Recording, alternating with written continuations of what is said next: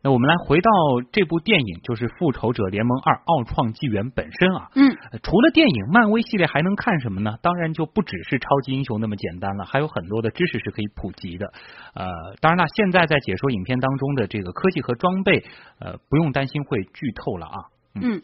呃，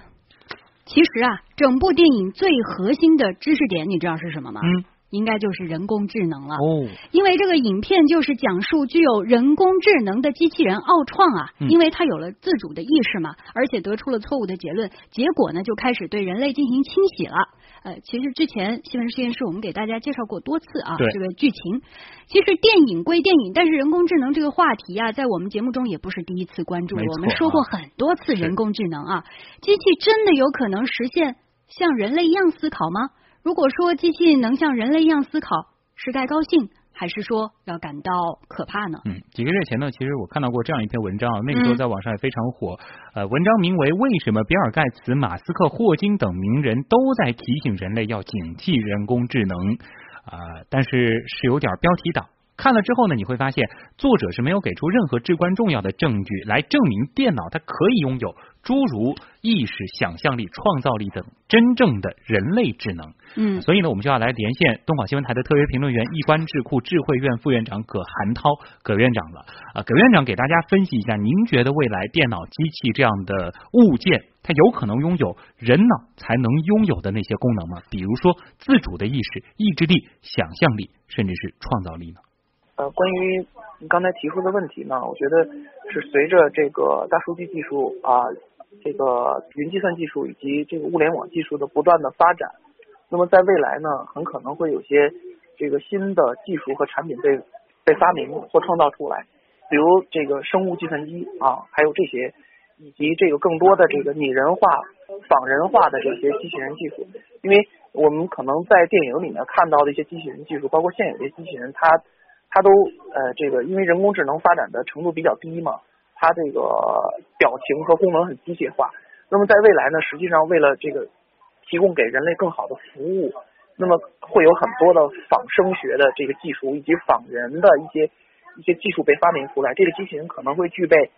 人类的一些情感、人类的一些这个意识啊，这些都是有可能的。所以呢，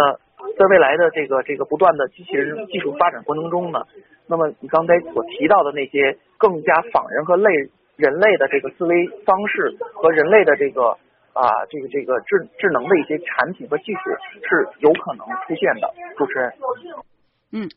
这个葛院长呢是从 IT 角度来分析的。那么如果我们现在换一个角度，其实早在一九八零年，UC 伯克利呃加州伯克利大学的著名哲学教授 John Seeley 呢就曾经通过实验断定。计算机不是智能，也无法获得智能。那么从人脑运行的方式这个角度来说，这个问题的答案是什么呢？我们马上来连线华山医院的脑外科医生郑康，呃，华山医院的郑医生。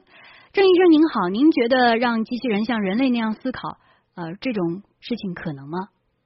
我觉得是有这个可能性的，但是他现在还是在初步的摸索阶段。啊，国外的试验，它现在就是把这个电脑网络按照视网膜细胞的这个神经网络细胞进行连接，然后呢，连接好以后呢，让它就是自己去看这种放这种电影，到一定的时候呢，它比如说连续放映三十个小时、五十个小时之后呢，这个电脑就自动就会认知，比如说呃，这个是汽车，这个是杯子，然后它自己会知道这这个是什么东西，电脑自己已经有一定的认知功能了。再比如说最新的心电图机器，它就是你做完心电图，它直接可以出一张呃心电图的报告可以给你了，因为它已经知道，比如说呃你的心率是多少，你是否有这个心律不齐或者有什么，它就自动可以出一张就是过去我们需要人工看的这种心电图的报告给你。嗯，听起来两位专家都说好像是有可能实现的。那么作为我们人类，我们该警惕人工智能吗？我们来听听两位的观点啊。呃，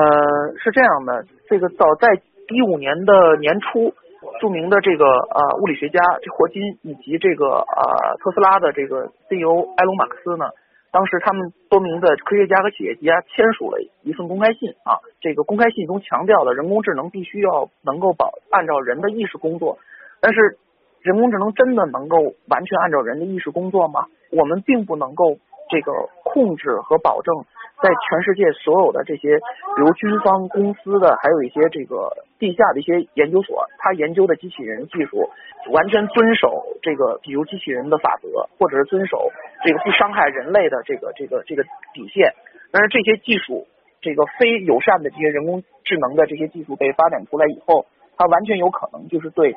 对人类对人类的生存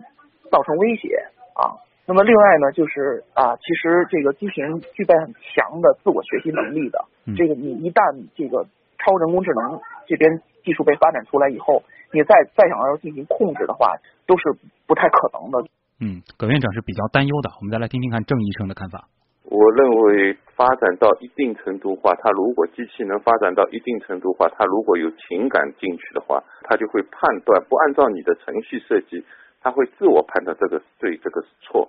然后就是不是按照你程序设计的话，那这问题就出来了。呃，人工智能它的目标，现在的目标就是说它可以代替人的人脑的，就是一些工作。比如说，你像刚才说的这种心电图机器啊，等等这些东西，它就可以不需要你人脑判断，然后它是机器来判断。但是问题是，人还是规定了它一个一个规范吧。它，但是它如果一旦机器人突破了你这个规范的话，那这个问题就复杂了，它就可能会对人来造成一定的损害了。